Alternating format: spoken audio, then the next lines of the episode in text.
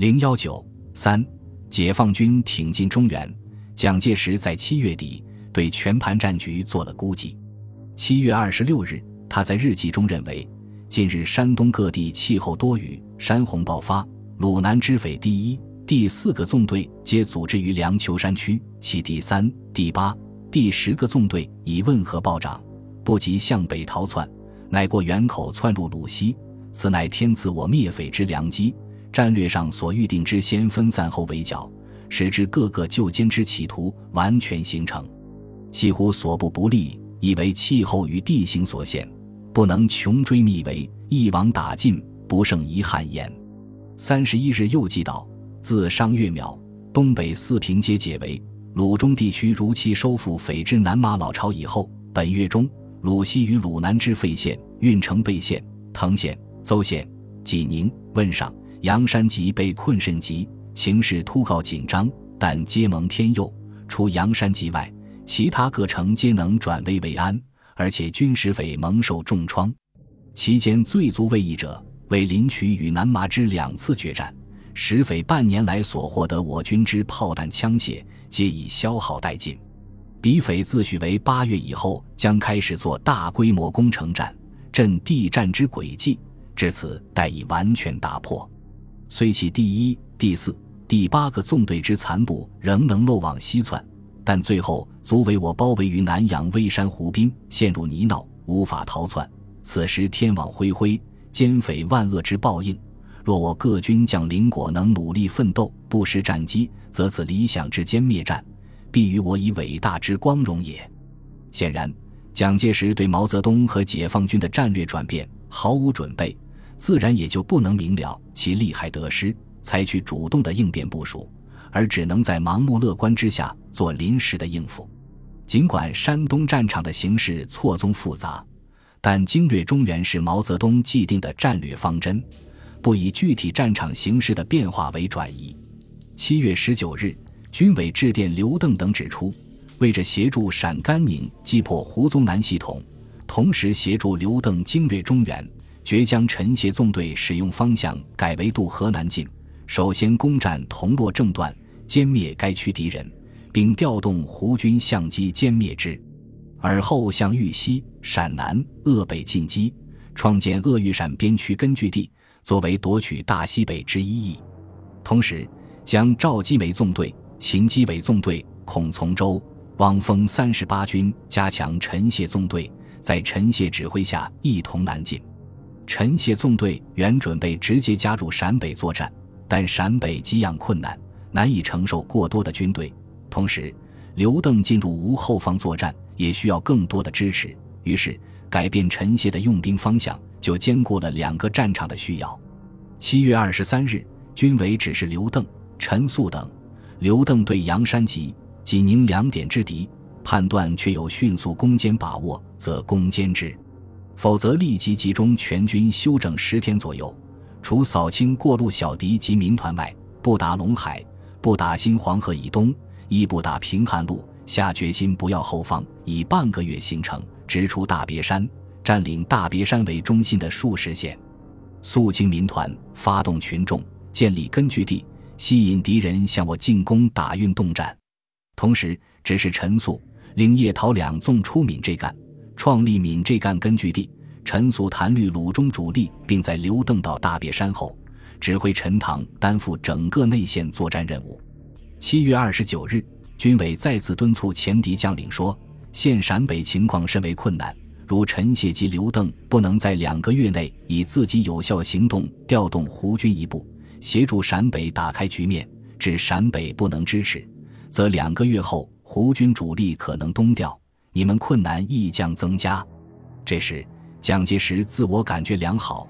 一方面命令二十五师进取蒋玉，命令第九师、六十五师进取义都，准备进一步攻取高密，打通交济路东段，完成对胶东解放军根据地的进攻；一方面调集重兵，对鲁西南刘邓军和陈粟外线五个纵队进行包围攻击，企图压迫解放军北渡黄河。蒋介石的指挥作风事无巨细，都想亲决，致使部下不敢临机独断。但他毕竟年老，精力有限，而战场十分广阔，不免顾此失彼。正在鲁西南战场决战之际，他大概对战局感到放心，即于八月七日飞抵延安，指挥西北战场。就在这一天，鲁西南战场的形势发生了巨大的变化。刘邓军于运城南的赵家楼地区挥师南进，按照预定计划向大别山地区挺进。在此之前，蒋介石将作战不利的第四兵团司令王仲廉撤职查办，以整编第十师师长罗广文升任兵团司令，于八月二日向新集进攻。三日，邱清泉率吴绍周、吴化文部向运城、巨野所地攻击。这时，陈粟外线各纵已越过运河，进入嘉祥地区，与刘邓军靠拢。五日。国民党军将五十七师归王敬久指挥，令其率五十八师、五十七师等部由独山集向运城攻击，令罗广文兵团、张干纵队、刘汝明部曲水保，完成包围攻击的部署。六日，蒋介石担心解放军越陇海路南下，只是变更作战部署，但徐州司令部认为解放军北渡黄河之功算为大，仍做阻击北渡的部署。是日。吴绍周由大长沟渡运河到王家桥，邱清泉仍在原口未渡运河，王敬久在独山集，张干部到定陶、曹县，罗广文到郑家营，刘汝明到董口、鄄城，将刘邓军和陈粟外线各纵包围在运城、巨野、嘉祥间狭窄地带。七日，国民党军各部分别向前推进，预期八日将发生激烈战斗，解放军主力必然渡河北上。徐州司令部参谋长记道：山东战事似已近尾声，共军主力渡河后，陆总部似已不必存在。余令第三处拟未来部署意见，呈总司令批准后，呈国防部参考。但事实上，未来战局是出乎他们意料之外的更复杂的战斗。当时，毛泽东指示陈粟旅野战军直属部队和第六纵队去鲁西南，集中六个纵队的兵力。坚持内线作战，掩护刘邓南进。为此，陈粟军正组织西线兵团和东线兵团，以西兵团在鲁西南作战，以东兵团在胶东内线坚持。八月七日，军委致电刘邓，并告陈粟：陈粟六纵全部必须从内线，即从你们的反对方向钳制敌人，才是最有力的钳制。你们不要希望他们出陇海线直接掩护。但国民党军进展很快，陈粟一四纵队战斗力削弱，较之中央军委估计更为严重，无力阻止国民党军渡过运河，因而得不到休整。而且当时连日大雨，河水猛涨，黄河有决口或被国民党军破堤的危险，不利作战和休整。在强敌压境之下，鲁西南解放军各部既不能在运城、据野间作战。也来不及北渡黄河，只有决心提早南下，执行既定的战略任务。同时，原定在内线作战的陈粟西线作战部队也不能不继续突围南下，准备进入豫皖苏边区进行外线作战。八月七日，刘邓向中央报告：邱清泉、欧震主力昨日已过运河以西，罗广文兵团同日占领普吉东北之郑家营，其目的为运城。估计明日可到达。我已以宋时轮、王秉章两纵队与敌保持小接触，迷惑敌人。我两主力已向南移，宋王两纵已适时转至敌侧背或外线。我们则顺此态势南下。陈塘则第一步在陇海两侧，第二步在陇海路南，第三步转到鲁西南内线。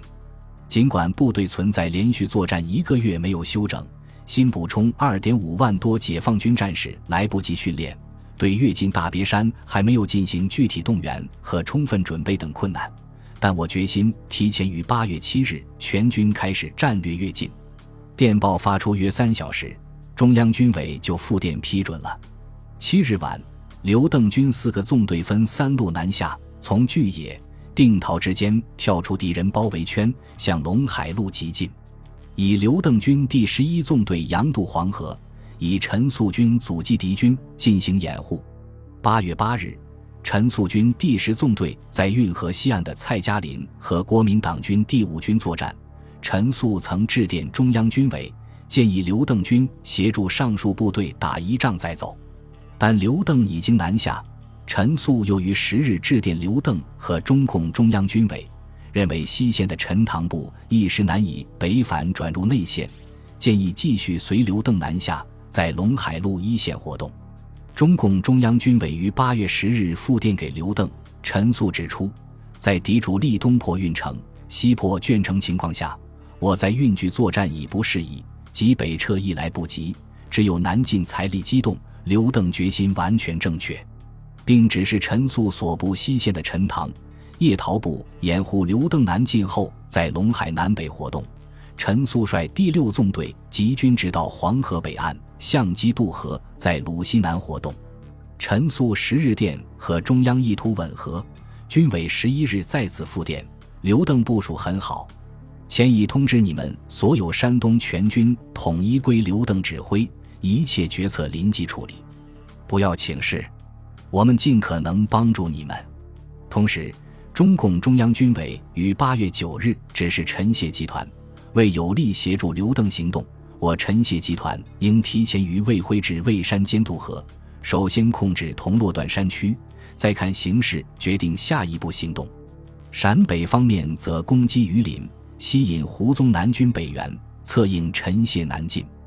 按照毛泽东的战略部署，刘邓军居中突前。向大别山既定战略目标挺进，陈粟军居左，分两个层次，陈塘两个纵队和叶陶两个纵队跟进掩护，在陇海路南北活动；宋王两个纵队在鲁西南活动进行牵制。陈粟军部也相机进入鲁西南指挥西线部队转入外线作战。陈谢集团居右，进入玉溪山区活动。成品自行三路挺进，转入外线作战，争夺中原战场。本集播放完毕，感谢您的收听，喜欢请订阅加关注，主页有更多精彩内容。